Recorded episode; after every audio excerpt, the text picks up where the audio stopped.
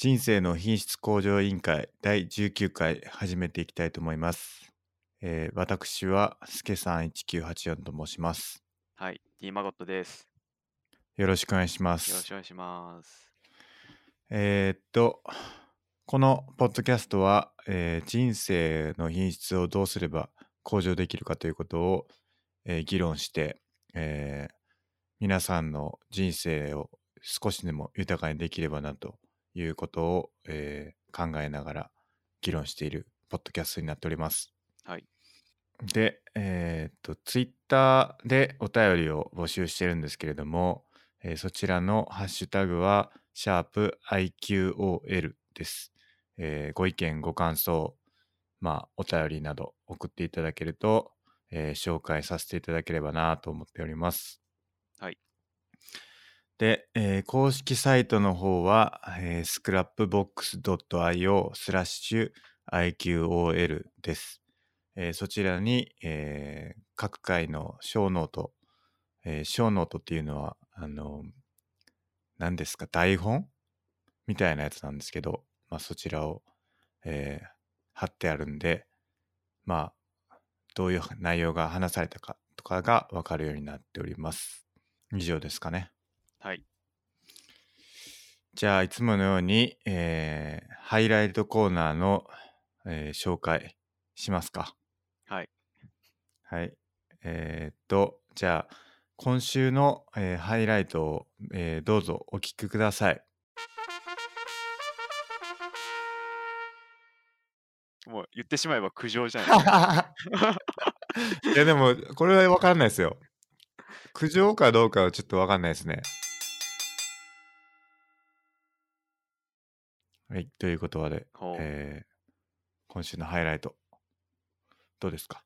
いや、これちょっと楽しみっすね。気になるな。最後まで聞きたくなるな。いや、すごい気になりますね。はい。ええぜひ最後まで聞いていってもらえばなと思います。はい。はい。じゃあ、えーっと、お便りいきますか。行きましょちょっと空いちゃって、あの、1週間飛んじゃった感じかな、多分。う。そうですね。ちょうど1週間かな。そうですね。ちょっと最近、飛び気味で、あの、ちょっと良くないんですけれども、はい。まあ、ちょっとぼちぼちやっていこうかなということで、お便りもちょっと溜まってますね。そうっすね。はい。じゃあ、一個一個いきますか。はい。はい。じゃあ、マゴスさん、お願いしますか。はい。じゃあ1つ目。はい。読書中に要点や覚えておきたいところに折り目をつけて、読み終わったらスマホのカメラに撮って、本のタイトルでまとめてあるフォルダーに保存。スマホ画面だと文字が小さくて読みにくいから、タブレットで読み返して記憶に定着させてるっていう、読書のライフハックのことですかね。なるほど。はい。これすごい、あれですね。真面目というか、なかなかここまでできないなという感じですけれども。確かに本読んでししばらくっていうか、ほんの少し経っちゃうともう忘れちゃうっていうことは結構あるあるだと思うんで、いや、マジそうっすね。はい。どうしてますか、マゴスさんは。いや、僕も忘れてますよ。忘れたまんまです。忘れっぱなしってことですか？そうです。それでもいいってことですか？まあ、良くないなと今思いましたね。これと比べれば。確かにな。僕も忘れるんで、はい。まあできるだけその、読書ノート？作るようにしてますね。もあの、それこそ Scrapbox にあのまとめながら、その本う、のはい。ページ作って、まあ、まとめるというか、抜き書きですかね。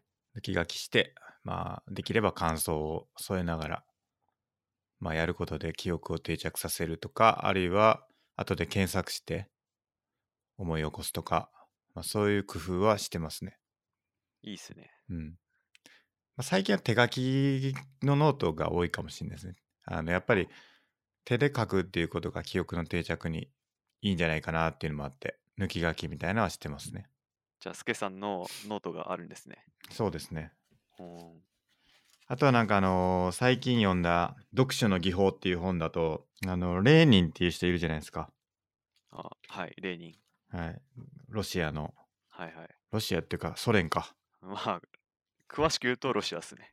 あ、そうなんですかまだソ。連ソ連できてないから。あ、そうでしたっけはい。何でしたっけレーニンは。ロシアでしたっけレーニンは、そうっす、あの、共産革命の人っすよね。はい。まあ、そのレーニンの人が、レーニンの人がというか、レーニンが、はいあの、哲学の結構勉強してて、その、レーニンノートっていうのが本になってるらしいんですけど、そのレーニンノートっていうのは、えっ、と、何だったかな上巻と下巻があるんですけど。なんだ、ヘーゲルか。ヘーゲルとかその他の哲学者の要点を書き抜いて、まあ、レーニン自身の考えとかコメントを記した思索ノートを、まあ、本にした書籍らしいんですけれどもなるほど。これが別になんかそのレーニンがどういう風なことを考えたとかはまあ一旦抜きにしたとして、まあ、なんかすごいあのなんて言うんですか要要点がまとまっててメモマというかレーニンがすごいのあの本読みながらノートを取ってたっていうのがよくわかる本らしいですね。ほだから結局レーニンはなんかいろんなところにこう国を追われてみたいな生活？国を追われてというか何なの？わかんないですけど本とかを持ち歩けないじゃないですかやっぱ移動が多いと。う。はいはい。だからその要点だけをメモったノートだけを持ち歩いて、まあ、いつでも思い出せるようにしてたみたいな話らしいですね。なるほど。まあ、これなんかノートの取り方として大変参考になったっていうレビューもついたりとかするんで、まあ、一回見てみたいなっていう気がしますね。ほう。結構上巻下巻に分かれてるってことは長いんですね。長いんじゃないですか。え上巻は1837円より。あ、これだから売ってないんですね、多分。ー、ほう。あんま手に入らない。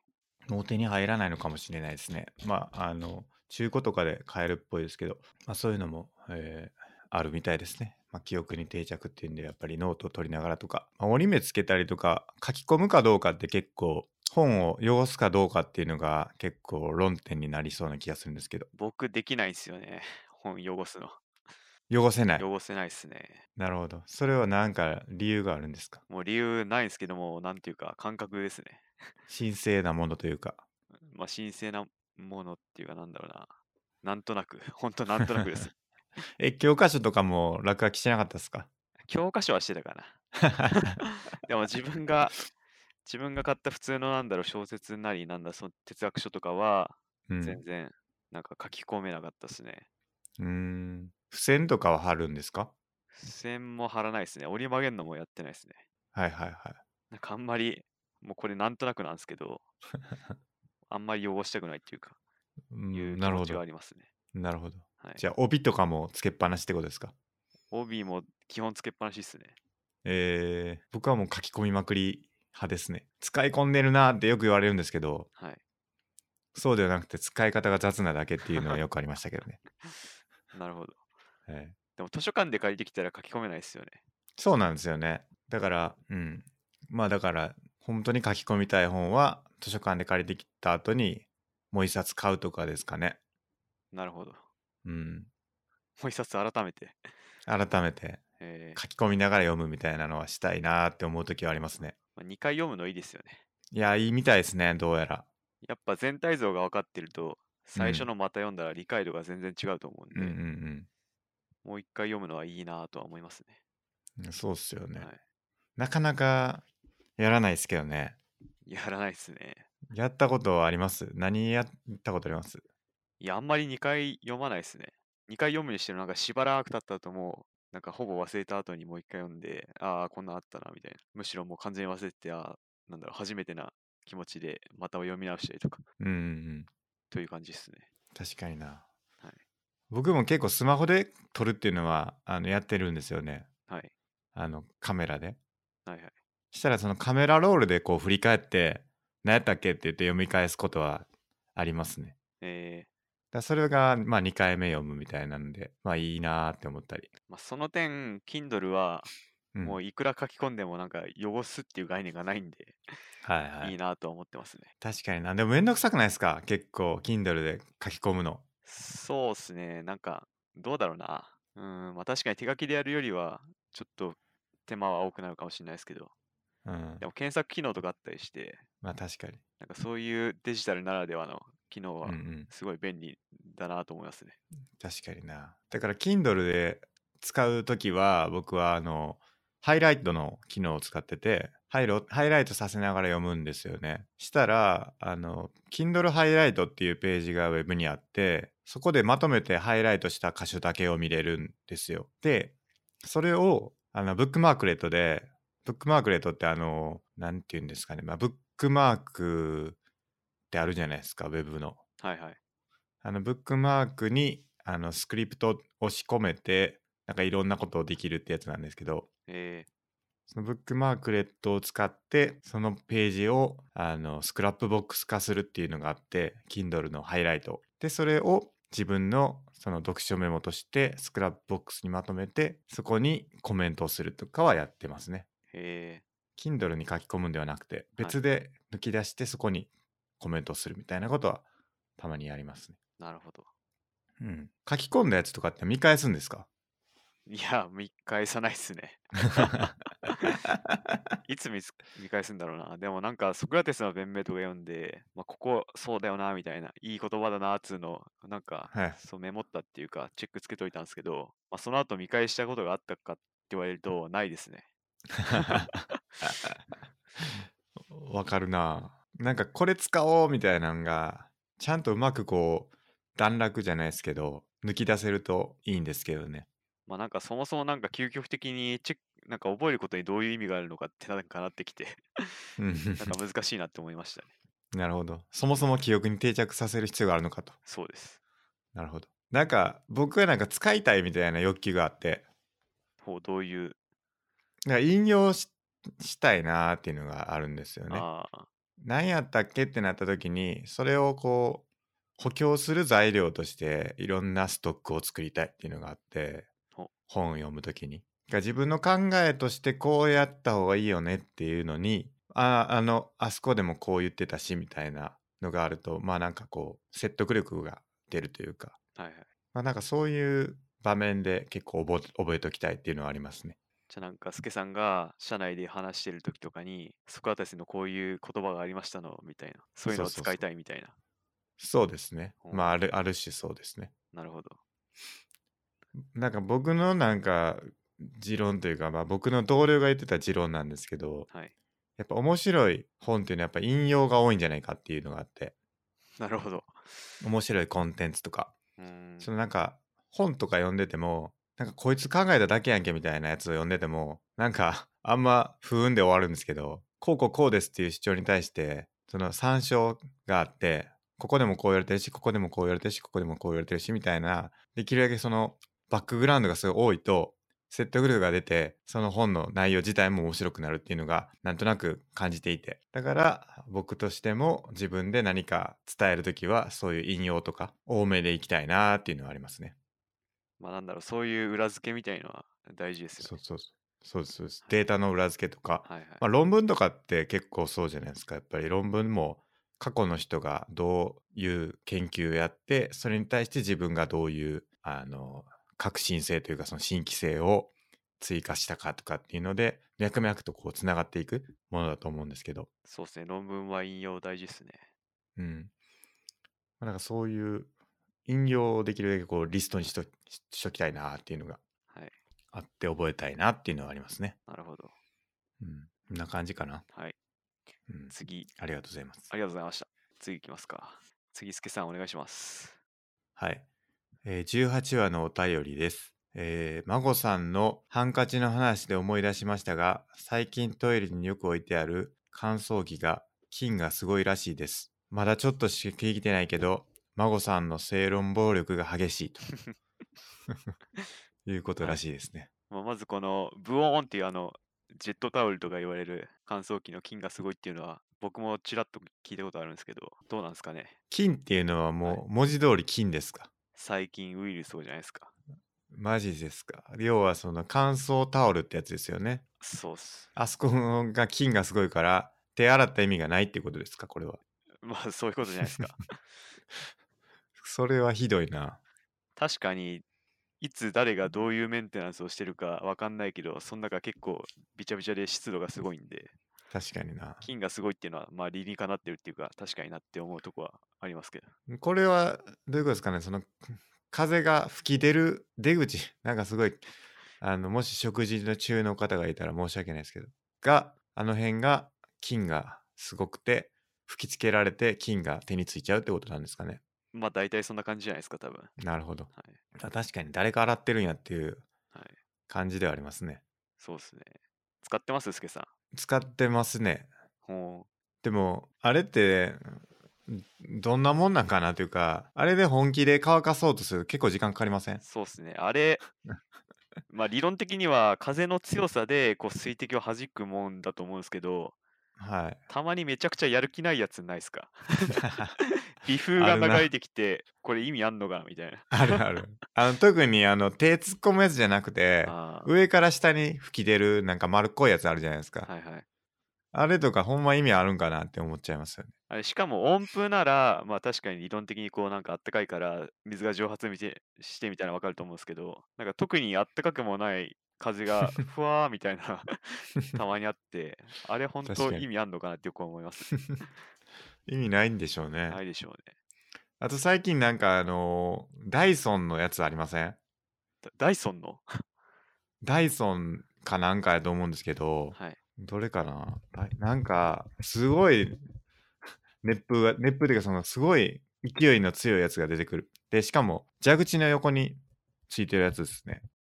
えーちょっとそのダ ダイソンっつうのはわかんないですけど、なんだダイソンこれこれこれこれこれですわ。ダイソンエアブレード見たことないですかハンドドライヤー、ちょっとん？これかな？ああ、これ知らない。初めて見た。これの一番下のやつですね。なんか蛇口の上に出てるやつ。えー、これ知らない。見たことない。最高時速690キロのロッカされた 空気ってすごいっすね。うーん。まあ、これはウイルス対策は万全であると。断然なんじゃないですかね、多分。えーわかんないですけど。見たことないな。これはなんか勢いが良くて、すごいいいですね。えー、さすがダイソうん。衛生的って書いてます。ン。なるほどね。まあなんかいろいろあるんでしょうね、こういう世界も。えなるほどな。ー、はい。まあだからハンカチは持った方がいいよって話ですね。そうですね。その方がいい。収まるとはい。気をつけます。はい、で、正論暴力っていうのはこのまさにそのハンカチの話の話ですよね、多分。そうですね。い言ってたのはそれですね。持った方がいいよねっていう。まあその通りやなって思うんですけど。いいですね。この正論暴力っていう言葉僕気に入りましたね。非常に良い言葉で。まあ最近あのあの何ですか？あのジャスハラっていうのもあるみたいなんでちょっと何でもハラハラ、それそれはそれでどうなんだとは思いますけどね。ジャスティスハラスメント、はい何でもかんでもハラスメントですね最近はそうですね。まあ、ものによってはもちろん正当なっていうか、まっとうなハラスメントもあると思うんですけど、はいこれ本当にハラスメントでカウントしていいのっていうのもたまにあると思うんで。確かにないろいろあるみたいですねハラスメントもらしいですね。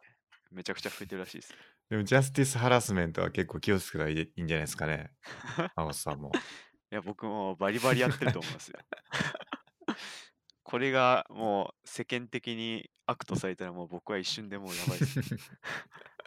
ジャスティスがハラスメントになったらもう何をすればいいんだっていうことになりますからねもうそうです。ジャスティスって正当ってことでしたっけ？えっと、まあ正義とか、不正が いいんかって話になりますからね。まあそうなっちゃいますジャ。スティスが良くないって言ったら、むちゃくちゃじゃないですか、それは。そうですね。気をつけましょう、でも。はい。何がハラスメントになるか分かんないですから。そうですね。じゃあ次行きますか。じゃあお願いします。はい。えーすごく酔ってデロンデロンに聞こえるので、お酒を少し控えてほしいです。24時間のくだりとか酔っ払いの発言にしか聞こえない。環状線沿い言えないの笑う。酔っ払いすぎ、すごく面白い。グラスかなんかをトン絡んって置く音まで聞こえてきて、すげえ笑ってしまうっていう。これはすけさんの飲酒しながらの あの収録に関してのちょっとなんていうか、もう言ってしまえば苦情じゃないですか。いやでも、これは分かんないですよ。苦情かどうかはちょっと分かんないですね。あ確かに面白いって書いてあるんで、ポこれはちょジティブなえ？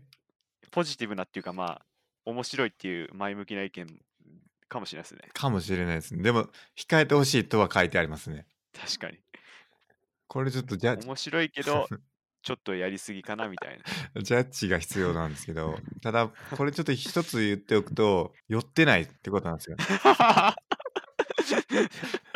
でも一応飲んでることは飲んでますもんね、言ってたまあそうですね。飲んではいるっていうのはまあ何度かあの言ったことがはいありますけれども、むまあでも、スケさんいつもこんな調子だと思うんですそうなんですよ。あのい酔ってるからとかではないんですよね。いつもの調子なんですよね。まあ、今日、今日はあの、たまたま飲んでないんで、まあ、それでちょっと判断してもらえたらなって思いますね。あの、やっぱこれは酔ってたからなんだっていうことなのか、やっぱり普段からそうなんかっていうことなんかっていうのは、まあ、ぜひちょっと今回の回であの判断してもらいたいなっていうのはありますね。まあ、逆に、スケさんは酔ってなくても、人によってはちょっと酔ってんじゃないかって思われる 喋り方っていうことですかね、これは。あるかもしんないですね。確かに。僕、じゃあ仕事中とかも酔ってると思われてるってことですか まあちょっと知らない人にとっては、そう受け止められかねないのかもしれないですね。それはちょっとまずいな。気をつけよう。気をつけようがないんですけどね。まあそうですね。酔ってないもんは酔ってないなら、それはもそうですねうどう。しようもないですよね。いや、そうですね。まあでも、なんだっけなんか言おうと思ったんですけど、何やったっけな。なんだろ あ、そうそうそう。あの、あの、このポッドキャストの配信をしながら、あの、飲むのがすごい楽しいんですよね。う。そもそもスケさんの日々の楽しみであると。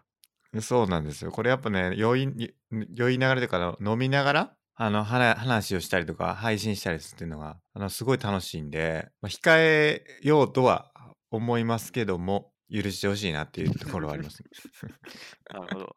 楽しいから許してくれと。うんそうですね。あの、酔ってないんで、はい。はい。だからそ、酔ってないということを証明できれば、あの、別に飲んでもいいんじゃないかなっていうことですね。まあ飲んでるけど、そんな、ここに書いてるような、デロンデロンとか、すごい酔ってるっていうわけではないってことですね。そうです、そうです。なるほどまさに。はい。ビールでは酔わないんで、僕は。スケさん、意外とお酒強いんでしたっけ？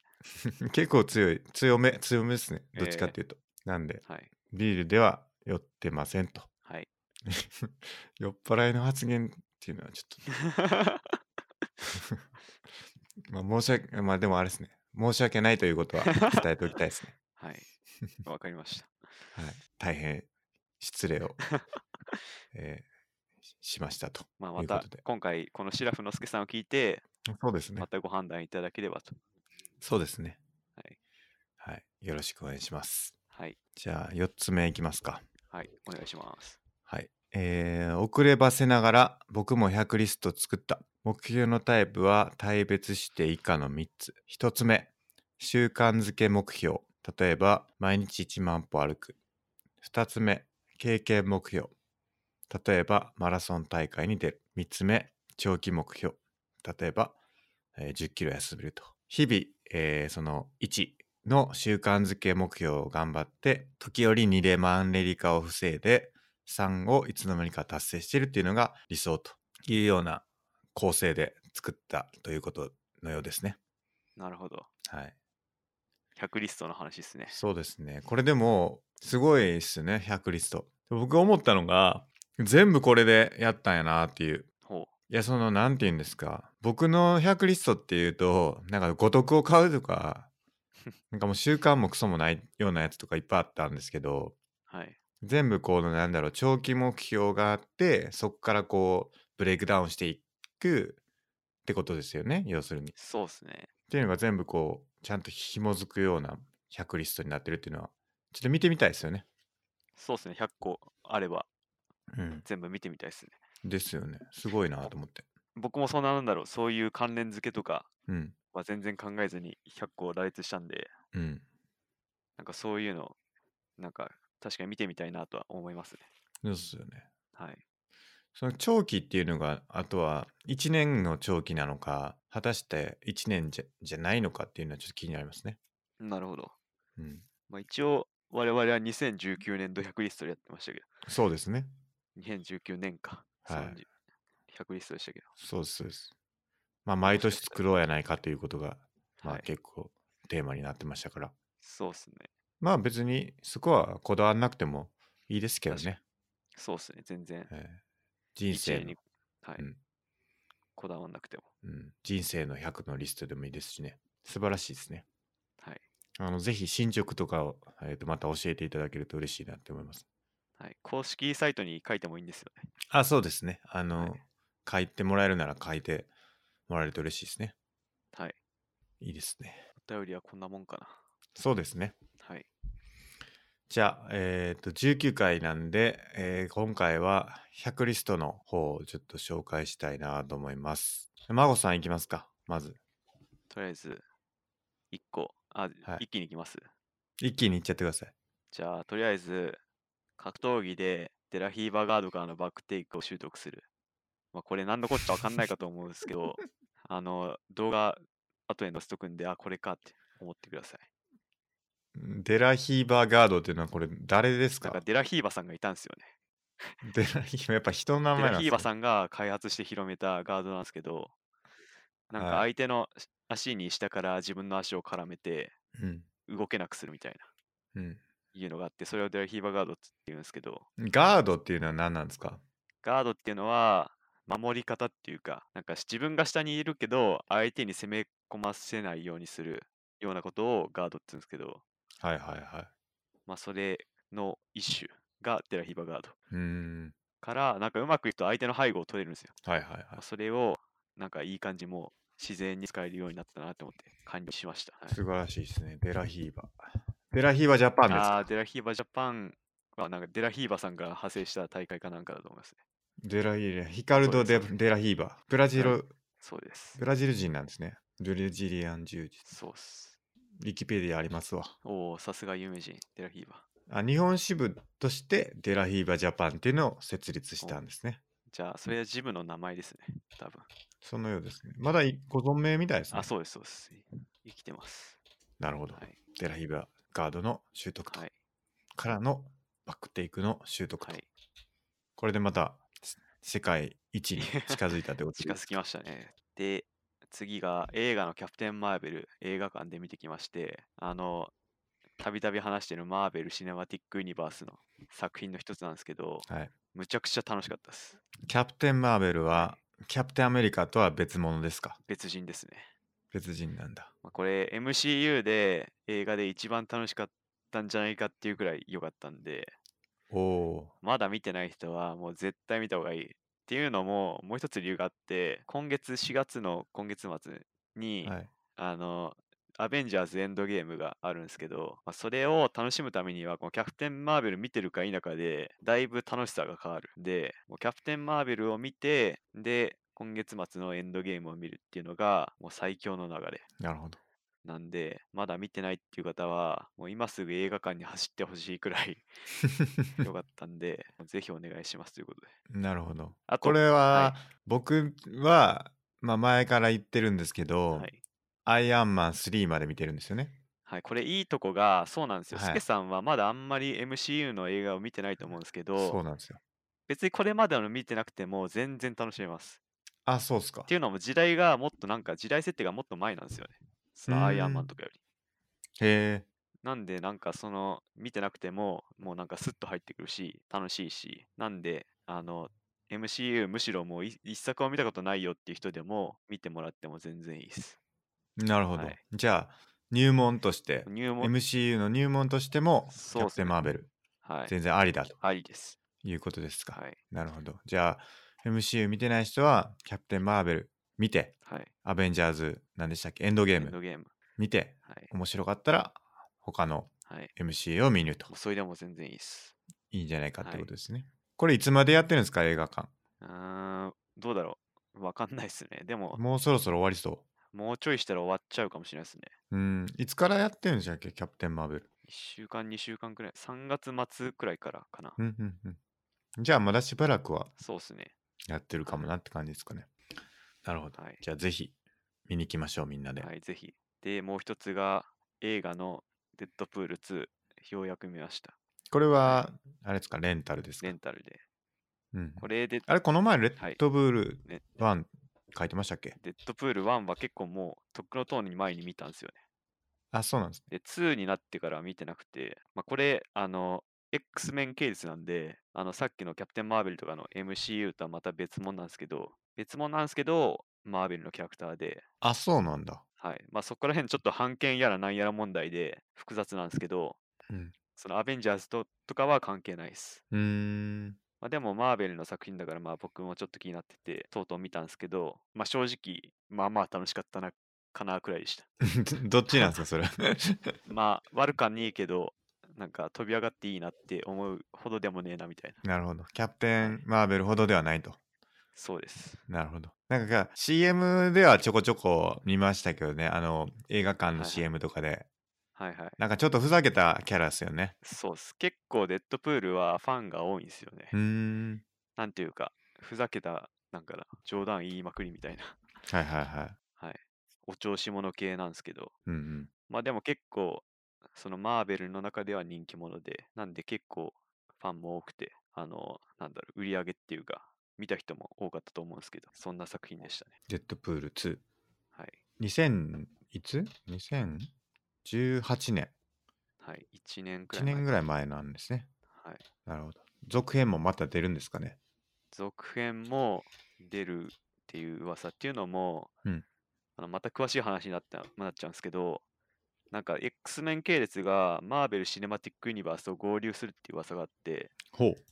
まあ、それはディズニーがあのマーベル・シネマティック・ユニバースをの権利を持ってるまディズニーが、うん X メンの権利を持ってるとことなんか買い買い戻したみたいなほうほう。統合したみたいな話があってその判権的にもう X メンを出せるみたいなうーん。状態になって、で、これからどうすんのみたいな状態らしいです。へえ。はい。なんで、その流れで、デッドプールが、もしかしたら、何らかの形で、アベンジャーズに出ることもありえなくはないみたいなうーん。感じになってますね。熱い、熱い展開ってことですね。そうですね、そうなんです。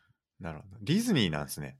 MCU。そうなんです。MCU の親会社はディズニへえ。ー。なんで、スター・ウォーズもそうそうっすよね。そうですよね。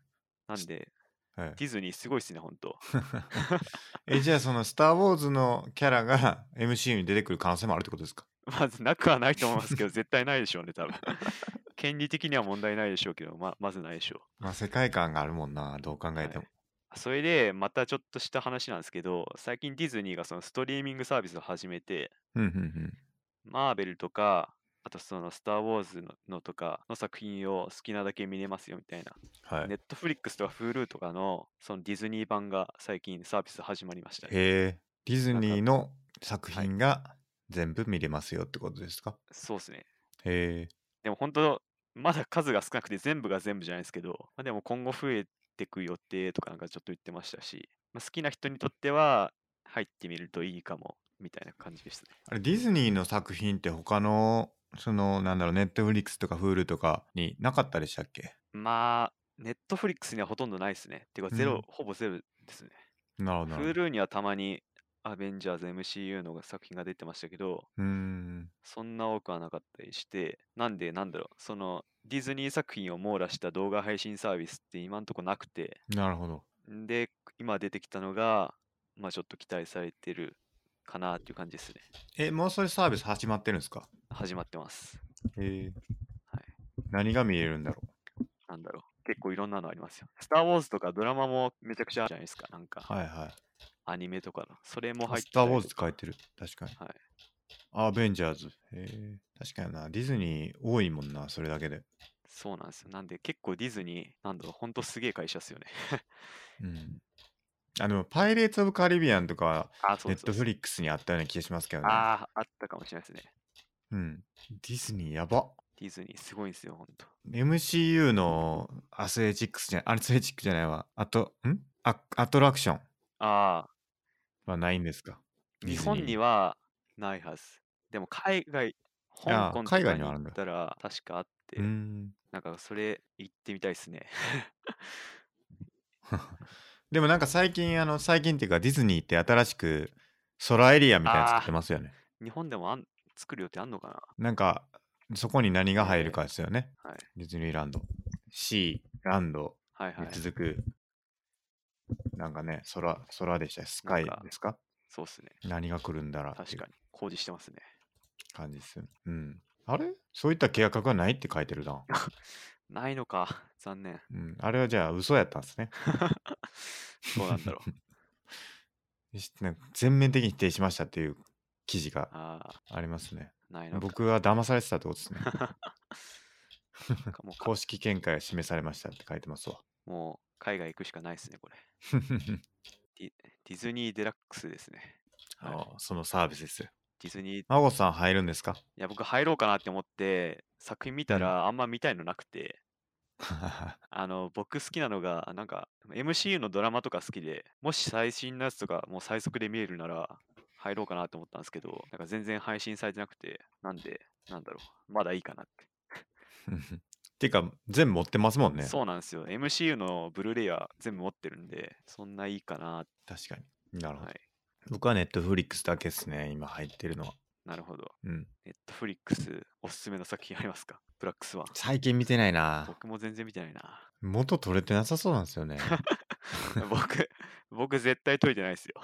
いや、そうなんですよ。 Netflix あれ、もったいないよな、よう考えたら。そうっすよね。僕はなんか、ベターコールソウルっていう、ブレイキンうんグバットのスピンオフのドラマが、それネットフリックス独占で、もうそれだけが超楽しみで、なんか課金してるようなもんですね。そういうのがあればいいですけどね。はい。僕はなんかたまに映画見たいなーって時に、なんか検索してはい。見るぐらいなんで、はい 解約してもいいかなって 確かに。ちょっと思いますね。はい。なんかもっと、あれが良ければいいんですけどね、インターフェースというか。なんか僕、あれなんですよね、iPhone で検索して、で、それをこう、Chromecast で、あの、テレビに映して見てるんですけど、なんかこう、なんだろっけ、なんかもっと、テレビのリモコンとかから操作できれば、もっとなんか、いいのになーって思ったりしますけどね。Kindle Fire とか、Apple TV とか、あの辺。なんか、つ使ってます？孫さん。僕そういうの使ってないですね。あ、じゃあ、Netflix とかはどうやって見てるんですか？普通に PC で見てます。あ、PC で見てるんですね。はいなるほど。なんか Apple TV とか Kindle Fire なんだっけ ?TV でしたっけ、はいはい。とかあの辺はちょっと検討してるんですけどね。も Chromecast とかは便利ですね、割と。Google ホームと連携して。う、なんか僕そ、YouTube のなんかの動画流してって言うと、あの、テレビで流れてきたりとか。なんか僕そんな必要性を感じたことがないんですけど、なんかこういうのがいいよとか他にあれば教えてほしいです。まあでもなんか、映画をテレビで見見るっていうので一番使ってますかね。配線なしで使えるんで、それが便利ですね。僕も映画も全部何もかも PC で済ましてるんで、PC の前に椅椅子に座って何でもかんでも見てるんで、ああ、そうなんですね。あんまりテレビでどうこうっていうことはしてないですね。はいはいははい。い。なるほどなるほど。テレビ、うん。まあ、まあ、言われてみれば別にテレビでやる必要はないんですよね。別に PC でできる PC でいいんですけどね。そう考えると、一体存在意義とは何ぞやってなってくると思うんですけど、確かに、そうですね。ぜひ教えてほしいですね、僕も。やばいですね。これ正論暴力になっちゃうかも、これ。ジャスハラだ、これ。完全にそうですね。いきなりやっちゃったな、これ。やっちゃったなぁまあちょっと検討していきましょう。はい。じゃあ、僕の方行きますか。はい、お願いします。僕も結構、あの、時間空いてたんで、多分これ確認するの自体は4週間ぶりぐらいかもしれないですよね。ああ、合計そうかもしれないですね。多分。はい。合計で言うと。で結構空いたんで、いろいろ進んで。で、オンライン学習サービス、毎回言ってますけど、 certification はですね、とうとう machine learning が終わって、やった。ゲットしました。一気にもう9、10、11と、パッパッとやってね、二2日で。あの無理やりやり、無理無理やり終わらせました。これちょっと、 week 10と11、week 11がなんか日付逆じゃないですか、これ。いや、これ合ってるんですよ。合ってて、あの、10の、なんかクイズ？はい。あの、3回間違えたらってやつ、はい。間違えちゃったんですよね、3回。なるほど。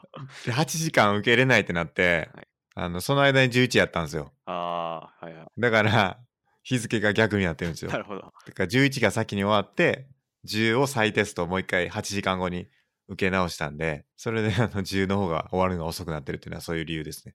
これ別にできるんですよ。あの、クリアしてなくても次の週に進めるんですね。あ、そうです、そうです。えーあの、並列でいけます。あそうなんだ。で、9のプログラミング課題も、その、最後にやったんで、はいそれで9もちょっと3月23日になってるっていう感じですね。だかなるほど。ら machine learning のコース、最後の方、10、11とかはもう結構追い込みでパパッとできるんで、え勝負は9週までですね。ー、なるほど。9週までいかに進むかっていうのが、あの、キーポイントなんで、はいぜひ、あの、途中で諦めてる人はですね、あの頑張って9週まで頑張りましょうっていう感じですね。はい。ニューラルネットワークのところがかなり肝になってくるんで、えーそこを超えればもうあと一歩なんで、はいそれが確か6週目か7週目やったかな、確か。なんで、こまあ、結局3ヶ月ぐらいかかりましたね、言うて。それは平均なんですか？そんなもんなんですか？それとも長いですか？どうだろうな。どうでしょうか。うんまあ、9週、11週間ですから、はい1ヶ月4週間とすると、まあ3ヶ月っていうのはまあ妥当っちゃ妥当かもしれないですね。まあでも最後はパパッとやったと。パパッとやりましたね、最後は。はい。で、もう一個のディープラーニングのコースも、えっ、と、コース5ですね。コース5に関して、えっ、と、終了して、これもまた certification ゲットして、お残るはコース1、2、3、4が残ってるって感じですね。え、そのコース1234はどういうもんなんですか？えっと、また、それぞれ結構いろいろあって、おまあ、僕はコース5を先にやりたかったんですよね。あの、ああ、はい。いろいろあって、ディープラーニングもいろんな活用方法があって、はい。例えば画像認識とか、はいはい。あと、言語の、自然言語のあの翻訳とか、まあなんかそういうのがあるんですけど、そういうののうち僕がちょっとやりたかったのが、先にちょっとやりたかったのが、その自然言語の取り扱いについてちょっと学びたかったんで、それがまあコース5だったんで、それを先にやったって感じですね。うん最近ニュースでありまして、なんか、魚の判別を machine learning、ディープラーニングでやらせて、うん。なんか、魚を判別する機械作りましたみたいなニュースありましたね。あ、そうなんですか？はい。それ見てないかも。魚の判別。はい。なんか、その、漁師さん並みに精度が高いみたいえー、AI が魚種を見分けるアプリ、フィッシュってやつですか？な。ああ、どうだろうな。それじゃないかも。かニ違ュう。ニュースで、なんか、現場、現場っていうか、その、港でやるみたいな。へえ、ニュース。調べてみよまあできそうですよね。まあ僕が聞いた話だと、う。はい。魚群を探知するはい。みたいなのに使ってるっていうのを聞きましたね。えー、な魚群じゃないか。あったあった。何やったかなニュースあった。ありました。ありました。はいはい、はい。結構こういうのはやろうと思えば誰でもできちゃうもんなんですか？えー、ちょっと待ってくださいね。内容をちょっと見てみよう。はいはいはい。これは確かにやれそうですね。うん。まあどっちかというと、これをいかにこう、システムに載せるかっていうところが、あの、まあ難しいというか、難しいというか、なんて言うんですかね。ちょっと面倒なんじゃないかなって気がしますね。システムに載せるっていうのはどういうことですか？あの、要は、その写真を撮って、で、見分けてっていうのを、ベルトコンベヤーにこう仕込まないといけないと思うんですけど、はいはいまあその仕込むところとか、まあ僕があんまりよく知らないってだけかもしれないですけど、えーあ、実要する際ににソフトウェアだけじゃないっていうか、その実、際に動くようにするっていうか。そうです、そうです。なんか画像を、2000枚の画像を、まあ、用意して、それぞれの、はい。これで言うと、アジ、サバ、イワシの3種類の画像を用意して、で、それでこう学習させて、どんな写真が来ても、まあその3種類見分けるっていうのを、えー、なんだろう。まあソフトウェア的に実現するのはそんなに難しくないと思うんですけど、なんかでもこれおかしな話やな。アジ、サバ、イワシって書いてるのに、ま、マサバとゴマサバって書いて、あ、そういうことですね。3種類じゃなくて、3種類かけるその細かい魚の種類も見分けるってことなんですね。ぽいっすね。うんうん。まあ、これ自体はそんなに難しくないと思いますね、特徴として。えだから多分、結構なんかよくあるのは、部品のなんか細かいネジとー、か、はいはい。そういうのもなんかベルトコンベヤーに流れてきて、それを検品するシステムとかえを作ったりしてるのとかもあるんですけど、ー、はい。それで難しいのは、結構その、要は、ほとんどが、あの、なんて言うんですか、正常なネジで、はいたまにこう、バグったネジがあるっていうのがはい普通じゃないですか。い要は、0.1%その変なのが混じってるっていうのが多分普通のシステムというか、生産現場だと思うんですけど、はいそのバグったネジをどう用意するかっていうのが、まあ、結構実際難しいというか、うんあえてそのバグったネジを製造したりとか、はいまあ、なんかそういう努力をしてるみたいですね。学習させるのに、そういうデータが必要なんですけど、まあ、傷をあえて入れてみたりとか、えなんかそういう間違ったデータをどうやって用意するかみたいなのが結構肝になってくるみたいな話とか、まあなんか聞いたことありますね。まあ、そういうなんか生産現場で手作業で人がチェックしてるやつを置き換えるみたいなのは結構よく実用化される感じで、よく事例で上がってるイメージがありますね。ほうん、で、まあそういうので、まあ、画像のところはまだやってないんですけど、そういった、はそのサバを見分けたりとかですね。う。はいはい。そういうのはまだやってなくて、どっちかっていうと Google 翻訳とかの、あの、Google 翻訳すごいと思うんですけど、はい。英語入れたら日本語になるとか、そういうのを、あの、どうやってやるかっていうのを勉強してたっていう感じですね。まあ実際その、どういう、なんだろう、あの、まあすぐにその Google 翻訳みたいなの作れるかっていうとまた全然話は違うんですけど、まあどういう仕組みになってるかとか、どういうモデルを作ってるかとか、そういうのを勉強するコースですね。そのコース語っていうのが。なんか Google 翻訳はやっぱそのニューラルネットワークを使ってうんたらみたいな。だから精度がすごいみたいな話聞きますよね。うんうん他のなんだろう、翻訳サイトよりうん。うん。精度がいいみたいな。はいはい。き聞きますね。はい。すごいですよね。はい。まあだから Google とかは先端の、まあ、技術いってて、で、論文とかも結構出したりとか、え実装とかも出してくれてて、ー、はい。で、最近出してくれたやつで、なんかすごいのが出てきて、ほう。それで学習させると、いろんな、なんていうんですか、タスクっていうんですけど、に流用できるようなものなんですよね。だからその自然言、例えば、その翻訳にも使えるし、カテゴリー分類みたいなこと。例えば記事が、その記事が、その魚について書かれたものなのか、それともファッションについて書かれたものなのか、みたいな、まあなんかあるニュースがどういうカテゴリーの話をしてるかみたいなのを分類するようなものにも使えるしっていうので、従来はそのそれぞれのタスクに合った、まあ、学習をさせないといけなかったんですけど、学習とかあるいはモデルとかを作らなきゃいといけなかったんですけども、そういうのが全部こう、いろんなことをできるような汎用的な、あの、仕組みを見つけたっていうんで、えあの、話題になってますね。ー、なるほど。まあでもまだちょっと日本語がそんなに一般的じゃないんで、はい。日本語は日本語の難しさがあって、その自然言語、自然言語っていうのは、あの、言葉ですね。その、あの、に日本語とか英語とかを自然言語っていうんですけど、まあはいそういうものを扱うには、ちょっと日本語はやっぱちょっと特殊な部分があって、あまり情報出てきてなかったりしますね。えうん。まあ、やってるんですけど、結構やられてはいるんですけど。ー、もうなんか近々翻訳っていう人の作業がなくなるかもしれないですね。いや、そうですね。もうほとんどなくなってますよね。実際今も。まあ確かに。うん。まあ、でも大体なんか翻訳すときとかはなんか人がやってると思うんですけど、はいはいはい。あ、そういうことですね。はい。もうなんか映画の翻訳も何もかも全部はいはい。そういうものが一瞬でやって終わりっていう時代が確かに確かに来るん。じゃないかなって。まあでもどうなんでしょうねその映画って映画とか本とかって結構文脈とかはい言い回しとか、その単なる翻訳じゃないケースがあるじゃないですか。まあでもどうせもっとそれもなんかやってくれるんじゃないですか。か そうなんかな。すごいなと思って。人間より気の利いた言葉にしてくれるかもしれないですよ。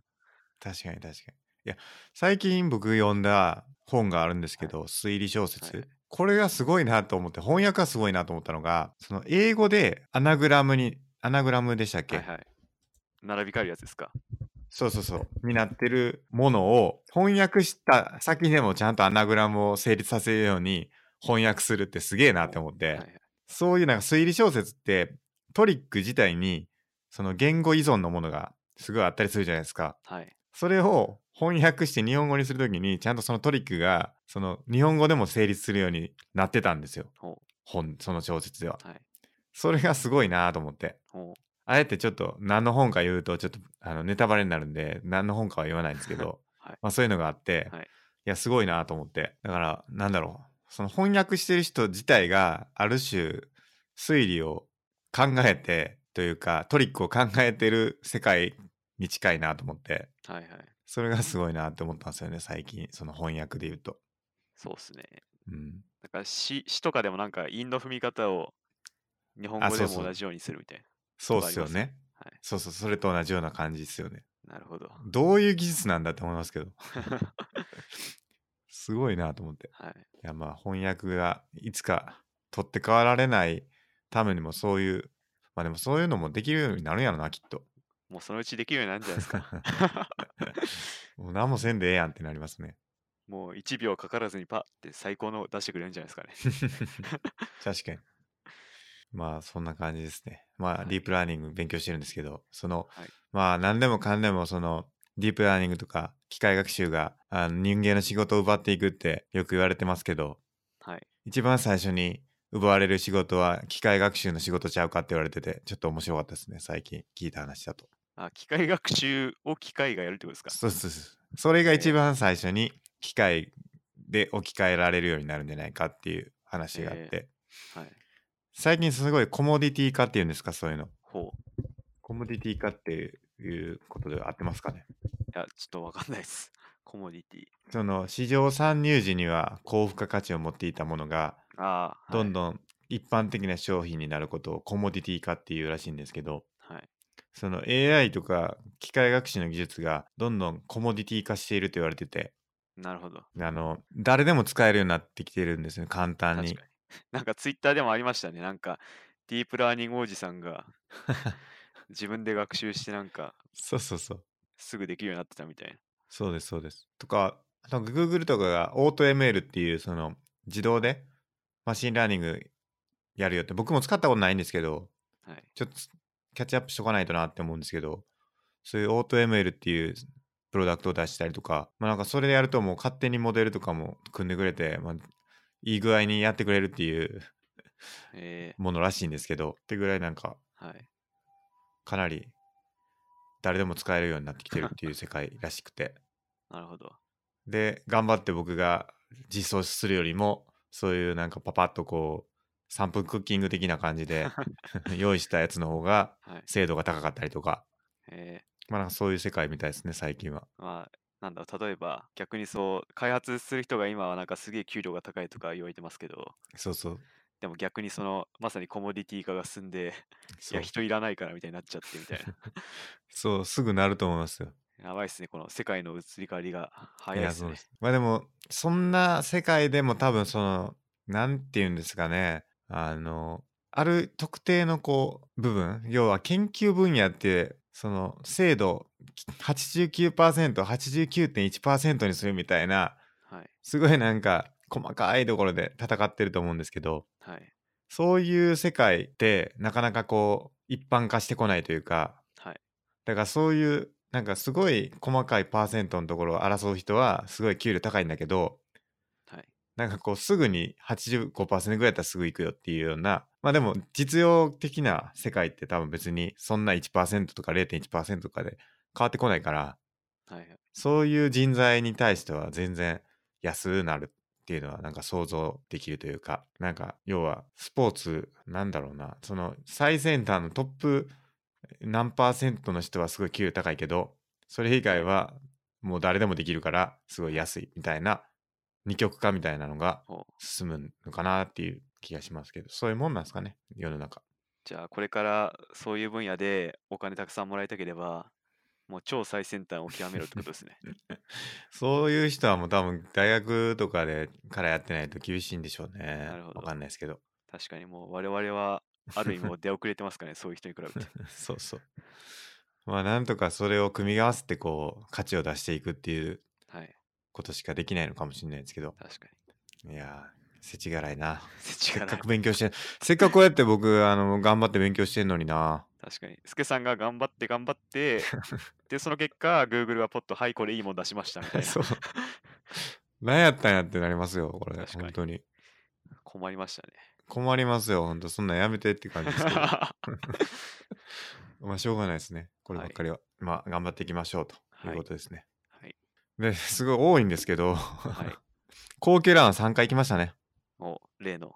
はい。はい。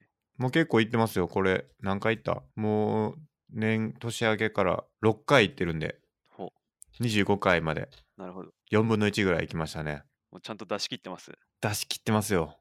マジっすか？はい。もう最後、もう全力疾走。いいっすね。いや、本当に。フラフラになりますから。素晴らしい。無理ですけどね、なんか、辛いなーって思いながら。まあでも出し切ってますね。なるほど。いいっすね。あとちょっとで30分切れそうなんですよね。ほ今30分う。あ、本当だ。35秒なんですけど、ちょっとずつ、ほんちょっとずつ少しずつ。速くなってきて、そう、5キロ。はい。まあこれもちょっとずつやっていけばなと。はい。あと1個追加したのが、はい柔軟体操で、はい。前屈で手のひらを地面につけるっていうのをやったんですよね。ほうやったというか、追加したんですよ。はい。これあの、マゴスさんもストレッチやってると思うんですけど、やってます。はい。つつきます？手。地面。つベタ、いや、つくの、なんか程度によりますけど、スケさんはどんくらいつきます？いや、つかないです。指先ですか？指先もつかないです。あ、マジですか？はい。あ、今はつかないってことですね。今はつかない。最終的には手がベタを目指すってことですか？そうです、そうです。僕は指先ちょいくらいですね。あ、そうっすか。硬いんで、はい。いや、僕の硬いですよ、それで言うと。僕大体膝、ちょっと下ぐらいまでですね。えー、あの、頑張って。まあでもこれか、そこだけ柔らかくする簡単な方法があって、腰を回すんですよね。ほ腰をぐるぐる、なんかフラフープみたいにぐるぐる回してからやったら、う。はい。結構、まあその時だけかもしれないですけど、柔らかくなるっていう裏技。えー、そうなんですか。知らんかった。後でちょっとやってみてくださわかりました。ちょっと試します。まあ、これちょっとあの、やっていけたらなと思います。はいで、あと、 Kaggle に参加するっていうのがあるんですけど、い。はい。これは、あの、最近、あの、同僚、元同僚の人と、はい。あの毎週集まって一生懸命 Kaggle やるっていう会を始めましたね。はい。これでまたちょっと submit してみてるって感じですね、今。目指せランキング入り。ランキング入りし今はもうカーネルっていうその他の人がやったやつをパクって、はい。あのそのまま提出してますよ。えー パクってです。そのまま提出しますから。ええーそれでも一番すごい人には、一番、なんだろう、あの、そのカーネルで公開されてるはい。一番いいスコアはいの人に勝てないですからね。なぜだ。いやー、ちょっとこれはまあ、継続的はいにやっていけたらなと思ってます。はい。あと、読書メーターで本は3冊読んで、はい。あの、前言ってたエピクテートスの5、6、要6は読みました。はい。あと、うつ病球団っていう、あの、将棋棋士が、はい。あの、うつ病になったっていう体験談の話と、はい。あと、愛とか正義とか、手取り足取り、哲学倫理学教室っていう本を読みましたね。はい。今日はね、この、これの話をしたかったんですよね、本当は。愛とかして正義とか。はい。ちょっと僕、時間なくなっちゃって、はい。これちょっと、あの、もう1時間10分なんですけど、はい。今日はあの、近況報告して終わるっていう、前代未聞の回になる可能性ありますね。はい。い大丈夫ですか？や、まあ、それでもいいんじゃないですか。いやー、これちょっと申し訳ないなまあ、でも結構意義がある話、今までしてたんじゃないですか。してましたかね machine learning の話とか、結構面白い 話できてたと思うんで。確かにな。はい。そうですね。ちょっとじゃあ最後に、あの、本の話していいですか？少しだけ。どうぞ。この56と46の話読んだんですけど、はい。これすごい薄い本で、エピクテトスのですよね。はい。はい。まあこれあの前、あの、よく生きるっていう、よく生きるじゃないな。何でしたっけ？なんだ。なんだっけ？あの、えーえーっと、ん？良き人生についてか。おはい。読んだじゃないですか。読んでし話したじゃないですか。はい。まあそれにかなり近い内容で、はい。っていうのはかなり、あの、っていう本と、要録っていう本の、まあなんか2冊分が入った本なんですけど、はいはかなりね、難解というかなんか冗長な感じだったんですけど、はい。その要録の方はすごいまとまってて、すごいわかりやすかったですね。ほ。読むなら要録の方を読むといいんじゃないかなって思いました。はい。まあ、結構昔の本で読みづれえっていうのはよくあるあるですよね。いやー、ほんとそう。読みづらい。なんかやっぱ訳してあるんで、うん。まあ、結構それが直訳とかだとすげえ読みづらいっていうのはもう間違いないですね。いや、そうなんですよ。はい一番困るのは、あのー二重否定。はい。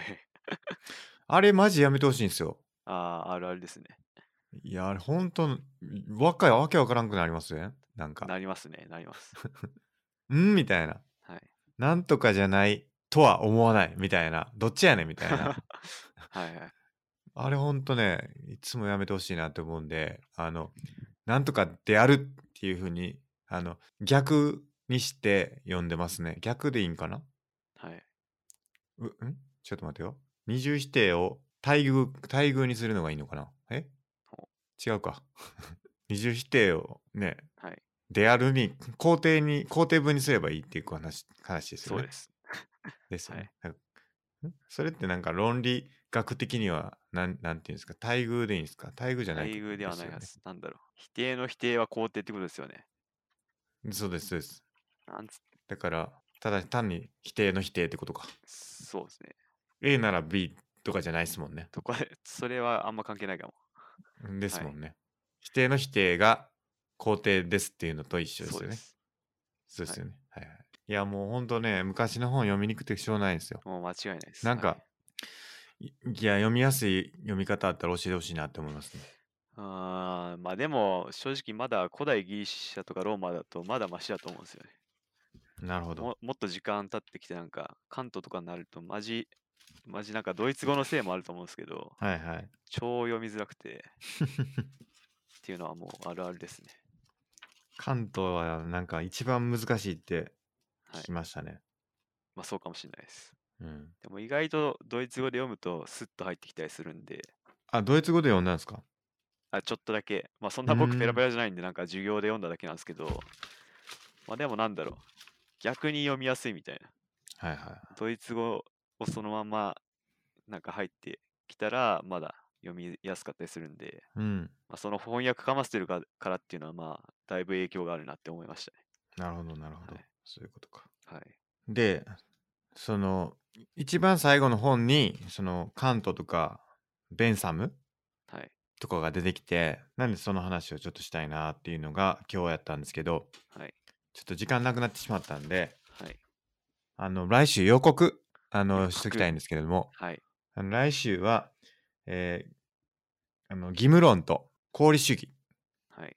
について、あの、マゴスさんから学ぶとはい。いうことを予告しておきたいと思うんで、あはい、の、皆さんぜひ予習の方をですね、予習えーよろしくお願いしますということにしておきたいです、ね。僕もちゃんとしとかないと予習。そうですね。はいいわゆるあの、義務論っていうのがカントの考え方ですか、そうです。で、功利主義っていうのはベンサムはい。とかで。すかはい。っていうところまで僕もあの予習してあるんで、はい。あのその先はマゴスさんに全部聞こうかなと思ってますけれども。はいじゃあちょっと嘘偽りないように、僕も本また見直して勉強してもらいと。あのぜひよろしくお願いします。あの、はいその辺でいろいろ議論をしていければなと。来週はあのこの辺のまあ近況報告もはい。まあないと思うんで、さっとメインテーマに入ればなと思っております。そうですね。はい。じゃあ以上ですかね。はい。すいません、ちょっと今日は時間なくて。はい。はい。では、本日もありがとうございました。ありがとうございました。